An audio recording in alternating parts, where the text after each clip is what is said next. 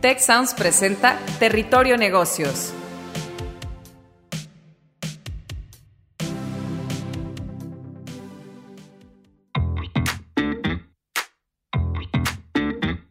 Bienvenidos a Territorio Negocios, de EGADE Business School y la Escuela de Negocios del Tecnológico de Monterrey. Mi nombre es Katia Villafuerte y hoy seré su guía por este espacio. Hoy nos adentramos en el territorio de retos y oportunidades en la nueva era del trabajo remoto. Como invitados el día de hoy tenemos a Eduardo Molina, quien es VP of Growth Latin America de WeWork, y a la doctora Maite Barba, profesora e investigadora de la Escuela de Negocios y EGADE Business School y consultora internacional en psicología organizacional. En el episodio de hoy abordaremos uno de los principales efectos secundarios que nos ha dejado esta pandemia, la nueva era del home office, que también se le llama teletrabajo en español o también trabajo remoto.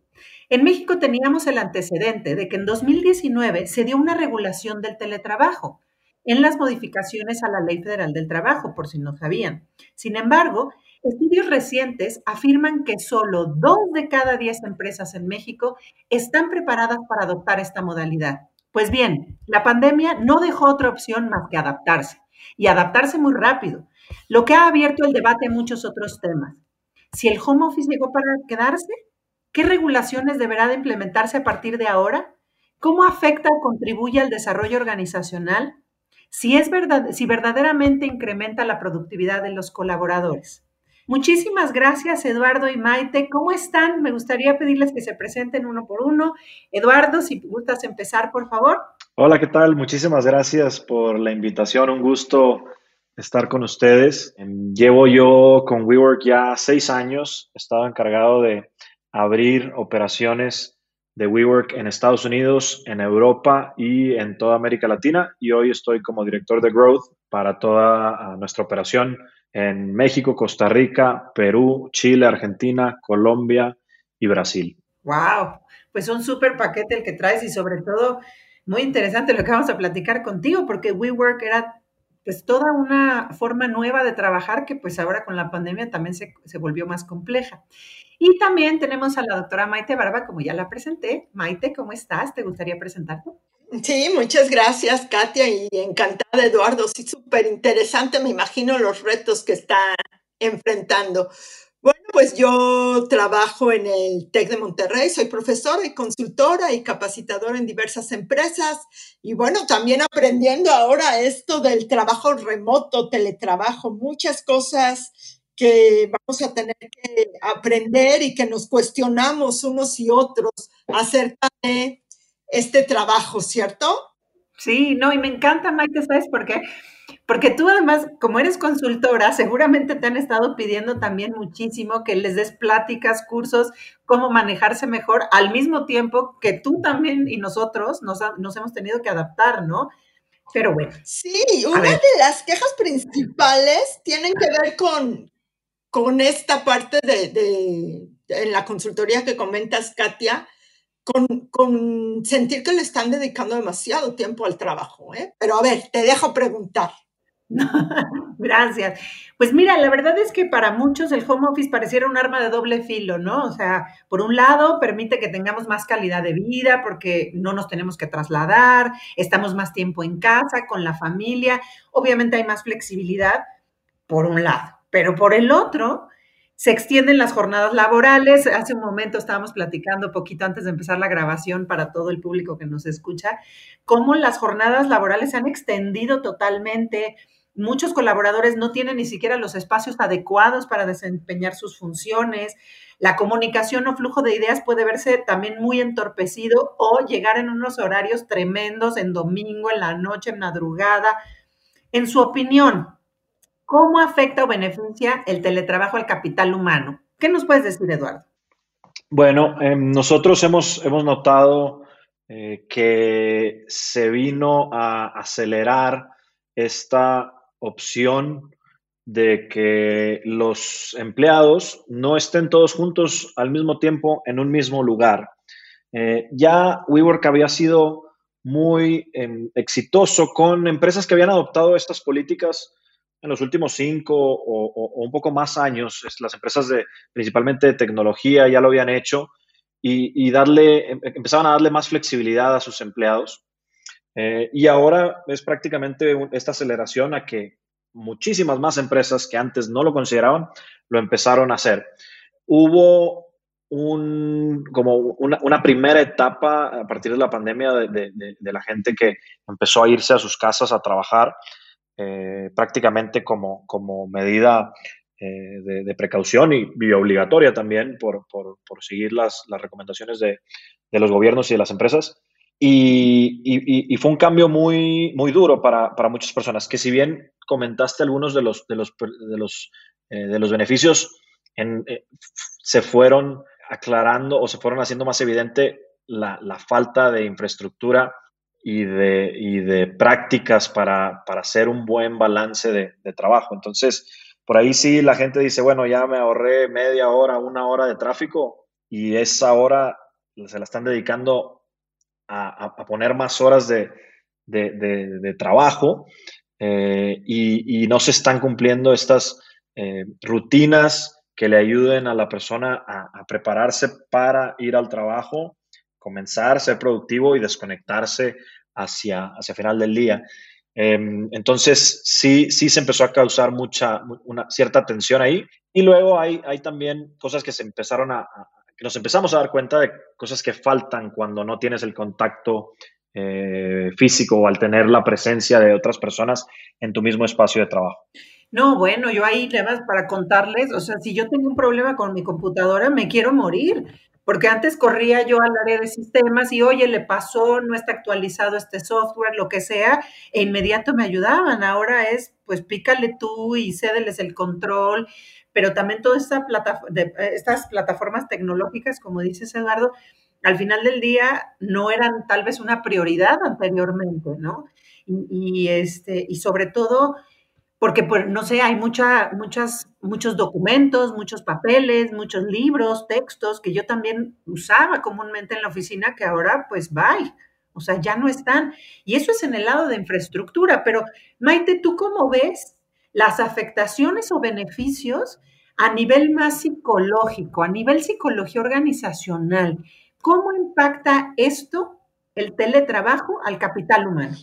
Creo que de muchas maneras. Em, Katia, por ejemplo, mira, sí creo que, de los grandes beneficios que preguntabas, pues está la salud, ¿no? Esta gran posibilidad que tenemos en esta época de decir, oye, estoy en mi casa y puedo cuidarme a mí y cuidar a los míos. Por otro lado, empieza esta gran parte que siempre hemos querido trabajar, esto de la confianza, eh, en, las personas, el saber que, oye, yo no necesito cuidar a Katia o cuidar a Eduardo para que estén trabajando. Ellos van a trabajar porque les gusta trabajar, porque quieren cumplir sus metas y no necesitan estar ahí checando su tarjeta o que yo los vea.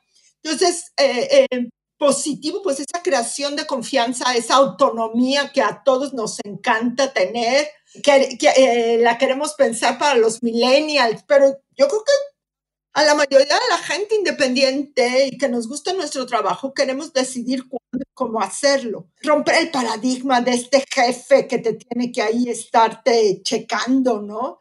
Que te evalúen más por desempeño. Esas creo que son cosas maravillosas por un lado. Que sí, y ya lo comentaba muy bien Eduardo, esta incapacidad del contacto social de esta plática, lo que tú decías, ¿no?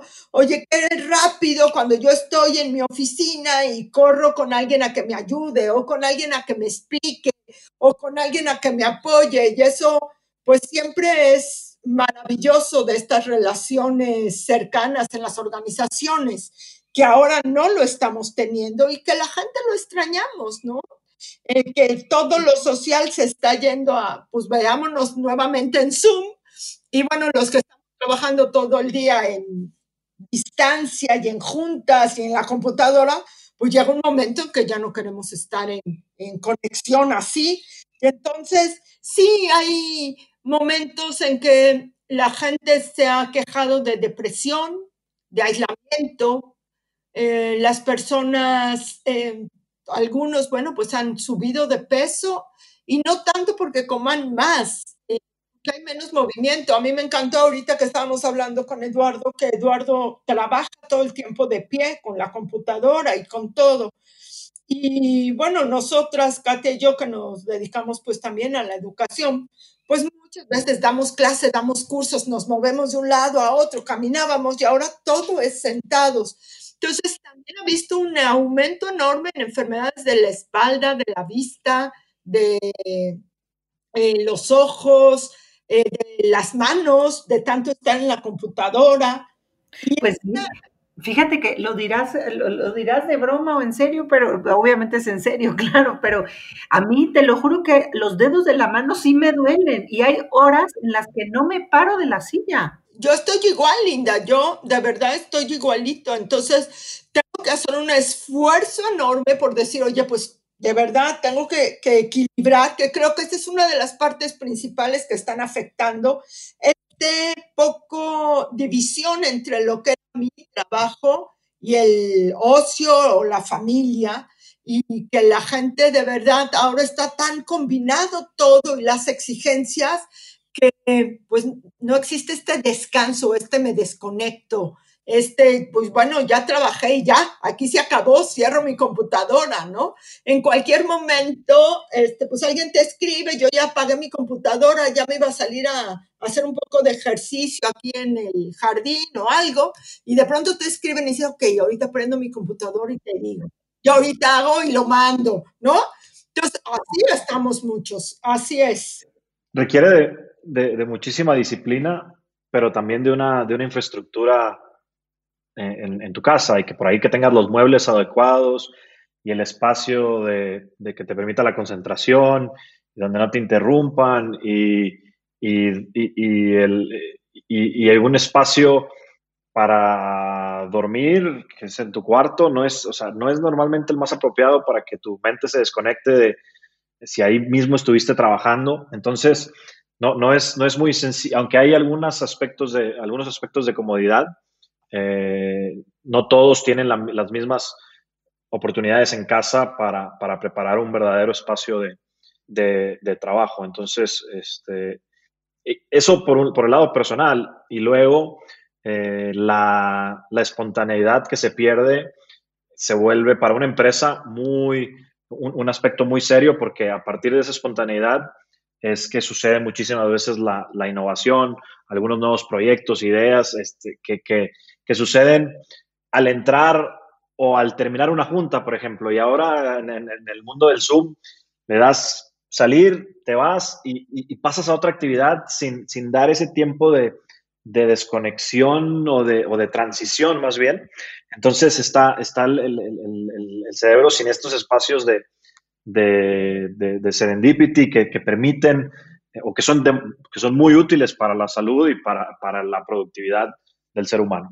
Exacto. Y la creatividad y la innovación, sí, tienes toda la razón.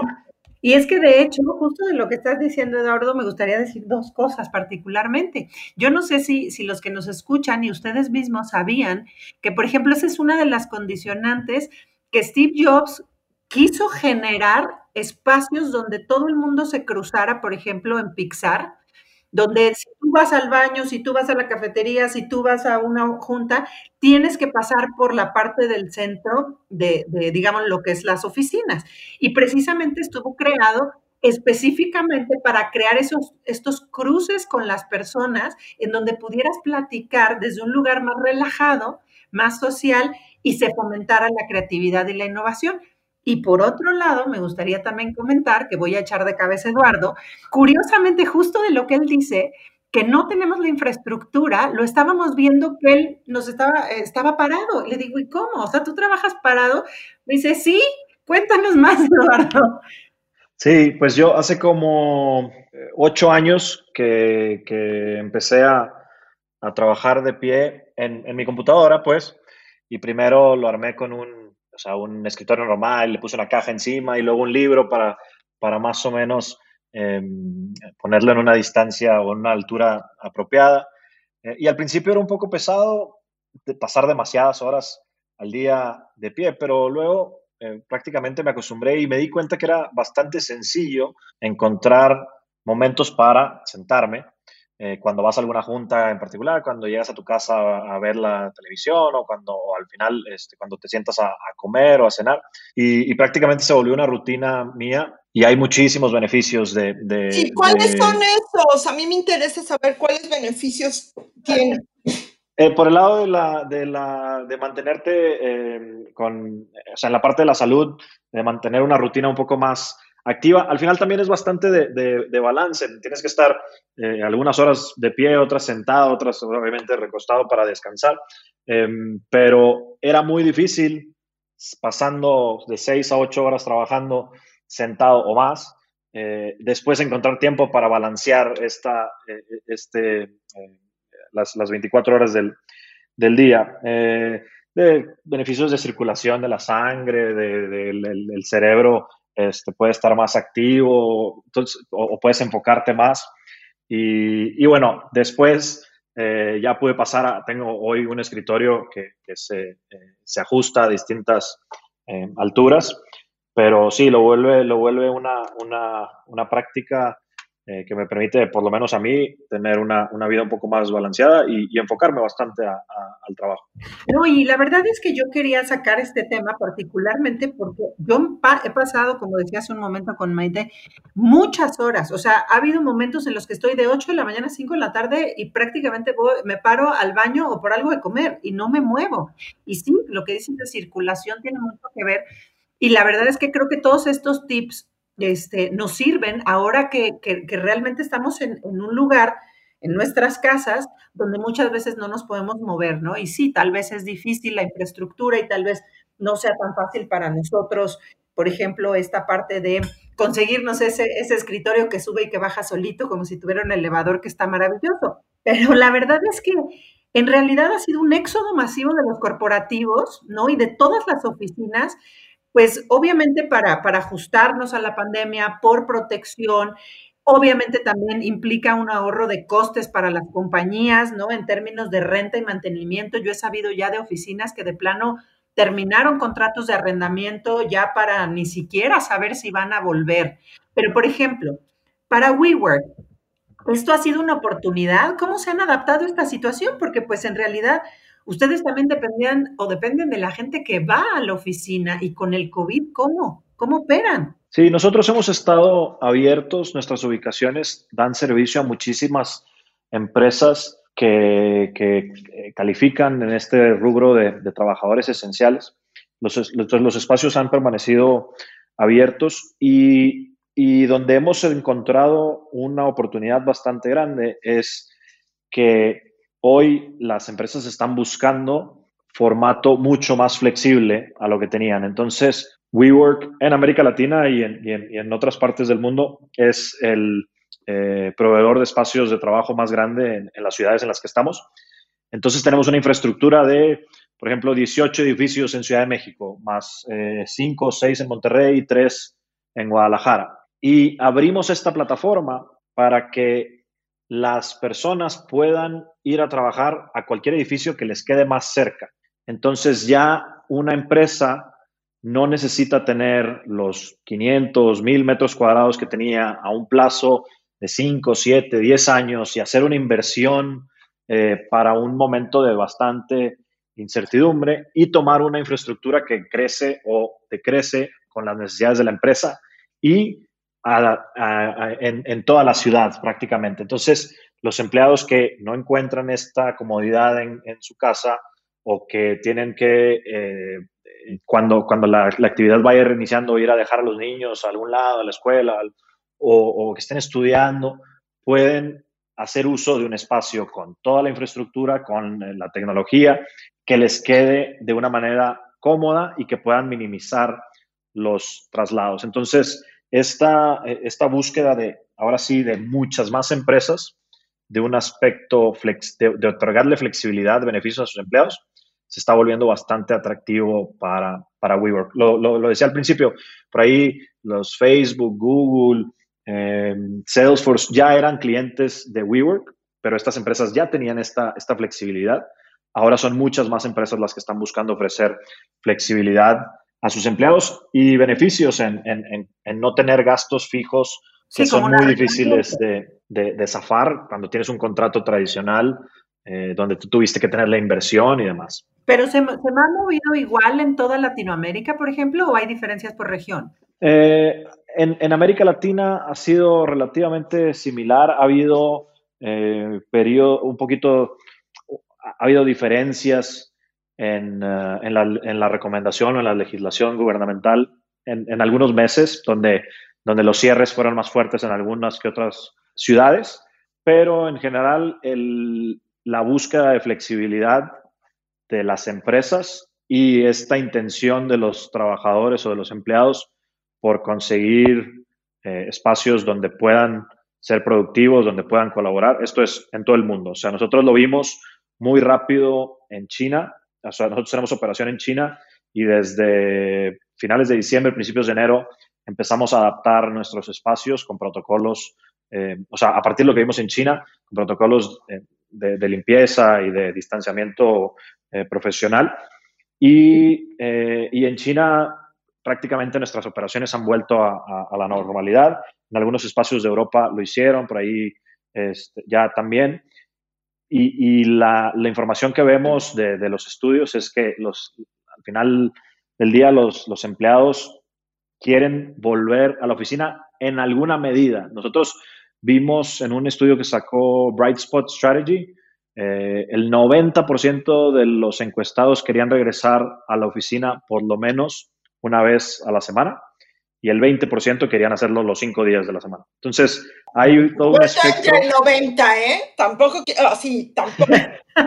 sí, o sea, pero hay un espectro enorme de, de, de, de gente que quiere volver en alguna modalidad eh, a un espacio donde pueda tener toda la infraestructura y la oportunidad de colaborar y tener estos momentos de espontaneidad a partir de los cuales la gente es productiva, creativa y, salud, y, y de una eh, un aspecto mental también más saludable. Claro. Y me encantaba porque es, o sea, lo que dicen es, están a 15 minutos casi de cualquier lugar, o sea, que pudiéramos ir en bici o caminando a estos lugares de trabajo. Pues a mí me parecería maravilloso, no sé tú, Katia, pero pensar que si yo quiero ir a una nueva ciudad, ¿no? Ahorita, que pudiera salir y cuidarme, pero estar este, eh, cambiar un poco de aires, pudiera ir a un lugar donde haya un maravilloso internet, pudiera trabajar, pero al mismo tiempo, no sé, visitar eh, una ciudad o conocer otro lugar, pues está padrísimo, ¿no? Porque...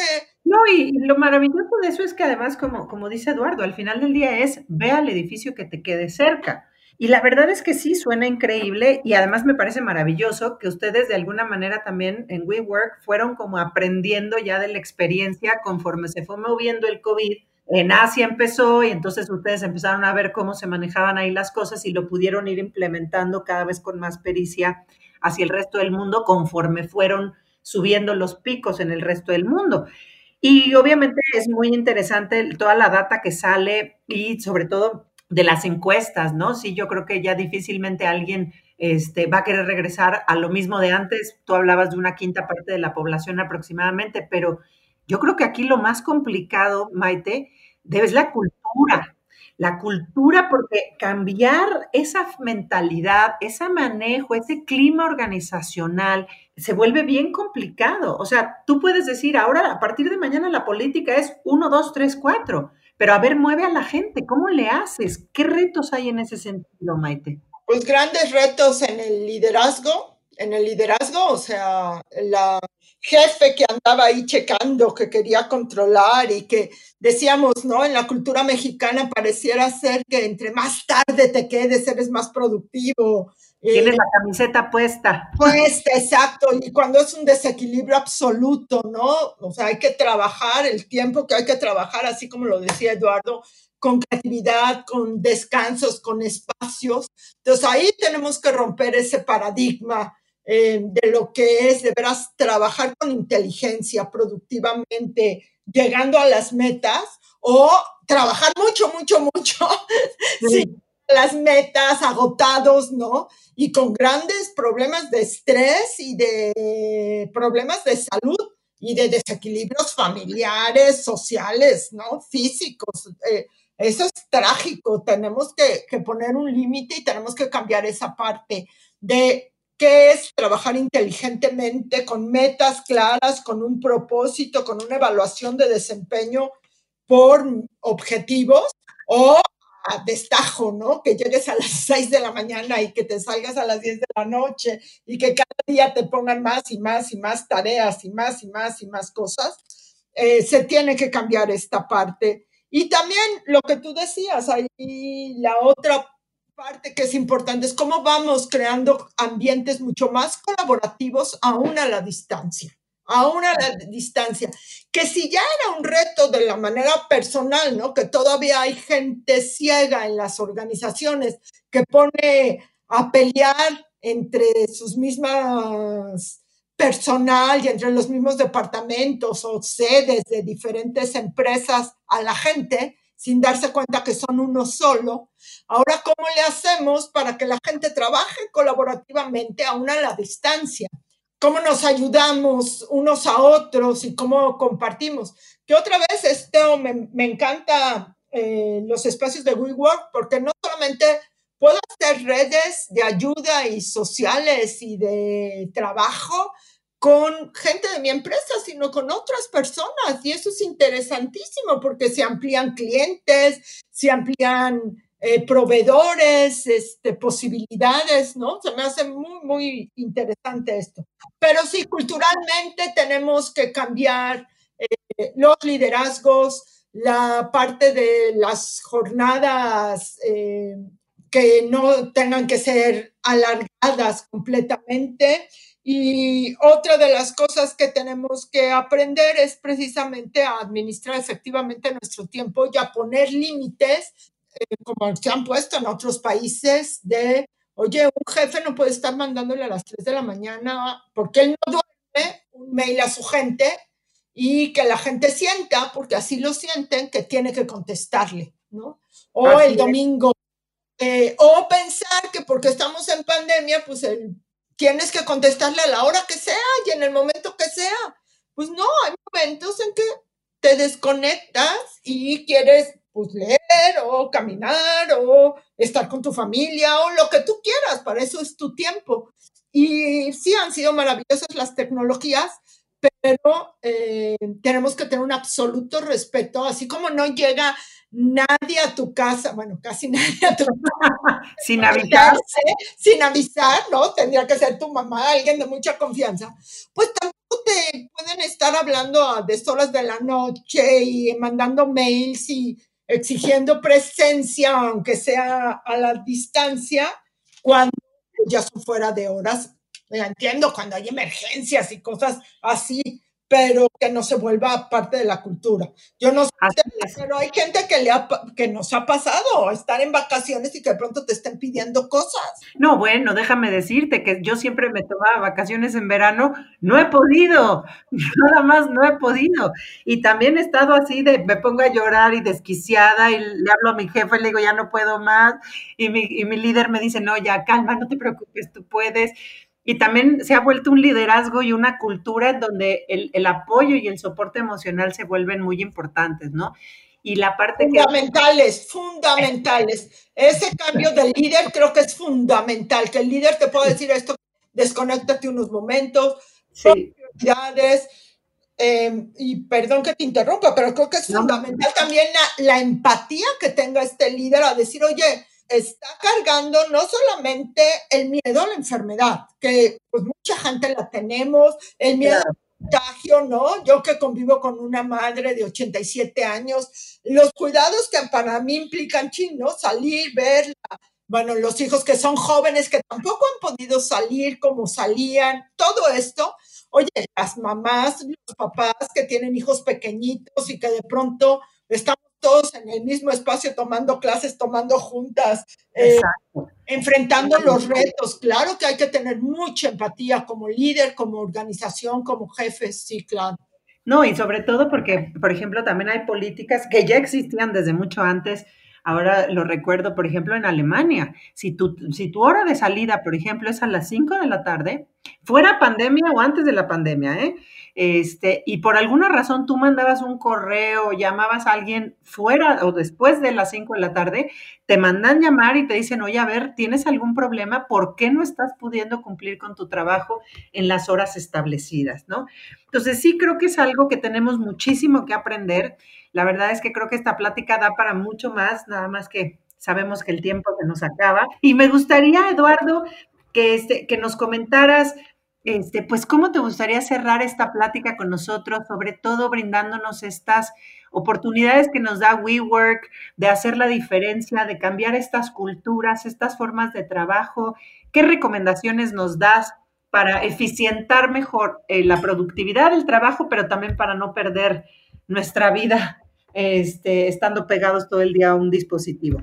Sí, dado que las condiciones de, de, las, de las, personas y la, las situaciones es muy distinta a partir de los que tienen hijos, los que no, los que tienen alguna instalación o una infraestructura en su casa o no, la, la realidad es las empresas van a tener que buscar ofrecer flexibilidad y ahí es donde se, se, se presta estas, o sea, requieren los cambios en, en, las, en las, políticas, en las, en, las maneras que los, los líderes y los directores van, van a ir eh, planeando el, el, trabajo eh, orientado a, a resultados, eh, pero, pero la, la, necesidad, la gente por conectar, por mantenerse en, en, contacto con, con, sus pares, con sus, con sus otros o, o, con sus jefes, a partir de una presencia física va a seguir siendo importante. Eh, requiere también, por ahí, o sea, una, una parte es, es, eh, viene del liderazgo, pero otra de los mismos, eh, de los individuos, de buscar esta, de, de, cuidarse a sí mismos en cuanto a, a estas prácticas de trabajo para poder eh, desconectarse, en concentrarse en los momentos apropiados y de, ir tomando las herramientas de trabajo y de la vida por, por separado, ¿no? Para que puedan este, tener una, una, calidad de vida que, que sea la, la, apropiada. Hacia, entonces, el, permitir o el dar opción de flexibilidad creo que va a ser lo más, eh, lo más importante para que una empresa pueda atraer y retener al talento que requiere para, dar, para llegar a sus objetivos. Sí, y aquí creo que una parte muy importante es el aprender a desaprender, que ya de por sí se ha vuelto una de las habilidades y competencias más necesarias. Entonces, donde tenemos que desaprender muchas de las rutinas, de las prácticas previas para reaprender nuevas, adquirir nueva flexibilidad también nosotros, como dices, los individuos, no nada más los líderes, obviamente los líderes porque marcan la pauta y el ejemplo y son los que además se, han tenido un poco que volver el soporte, ya no nada más laboral y por objetivos, sino incluso a veces hasta relacional, social y emocional. Y en estos aspectos más personales, más de, de acuerdo a tu experiencia, Maite, en, a nivel internacional, en psicología organizacional, ¿qué nos recomiendas? ¿Qué crees que pueda ser más efectivo hacia adelante? El autocuidado, Linda, en muchas partes, ¿no? Esta determinación a decir, necesito un espacio para cuidarme a mí, para estar relajado, para separarme de eh, el estrés, el tomarnos el espacio para comer, porque pues es una tentación muy rápida, lo comentábamos, corro a la cocina, me traigo mi comida y como aquí frente a la computadora y sigo trabajando.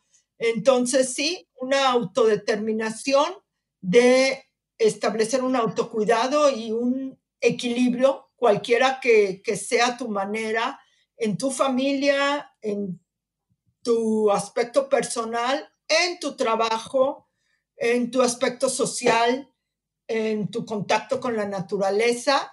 Claro, haciendo todos estos cuidados, pero, y, sé que suena fácil y sé que es un reto para todos nosotros en much, de muchas maneras, pero sí tenemos que hacernos de alguna manera responsables de esto para estar más sanos, más fuertes, tanto física como mentalmente, y entonces poder enfrentar cualquier situación con mayor inteligencia y con mayor armonía y mucha empatía para los demás, pero también para nosotros, porque a veces escucho mucho la empatía y el cuidado y la amabilidad con los otros y bueno, pues empezar por, por nosotros mismos creo que es fundamental.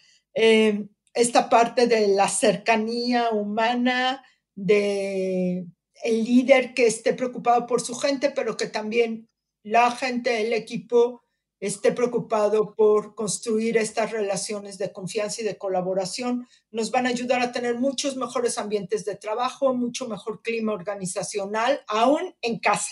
Y eso pues nos va a ayudar a estar, pues tú que eres experta, ¿no? A florecer, a estar en bienestar y a dar muchos mejores resultados en lo que estamos haciendo. Así es, pues muchísimas gracias, gracias por habernos acompañado, ustedes lo han dicho, y también Yuval Noah Harari, el autor de, Sapiens y de, de, esos libros tan interesantes sobre este, el ser humano, él habla precisamente de que las dos únicas destrezas que vamos a necesitar para el resto de nuestra vida tienen que ver con cuidar nuestra estabilidad emocional y la inteligencia emocional de, cómo nos relacionamos con los demás. Y pues sí, no nos queda de otra, tenemos que desaprender, reaprender. Y yo el único tip que les dejo a todos ya para despedirnos es, durante el día vean qué les funciona, en la noche anoten, anoten al menos tres de las cosas que pudieron manejar de forma óptima durante el día en esta nueva forma y estilo de vida que, que tenemos y que lo vayan reproduciendo y así vayan teniendo por escrito qué les ha servido, cómo les ha funcionado. Y pues muchísimas gracias por estar con nosotros, eh, gracias por escucharnos. Nos vemos en nuestro siguiente episodio. Gracias a todos. Buen día. Si quieres conocer más sobre cómo cuidar tu salud, te invitamos a escuchar Hola de Salud, el podcast en el que nuestros expertos te darán consejos para vivir de manera sana, equilibrada y feliz. Escúchalo en Spotify, Apple Podcast y Google Podcast. Gracias por escuchar un episodio de Territorio Negocios, el podcast de EGADE Business School, la Escuela de Negocios del Tecnológico de Monterrey y Tech Sounds. Productor ejecutivo de Tech Sounds, Miguel Mejía.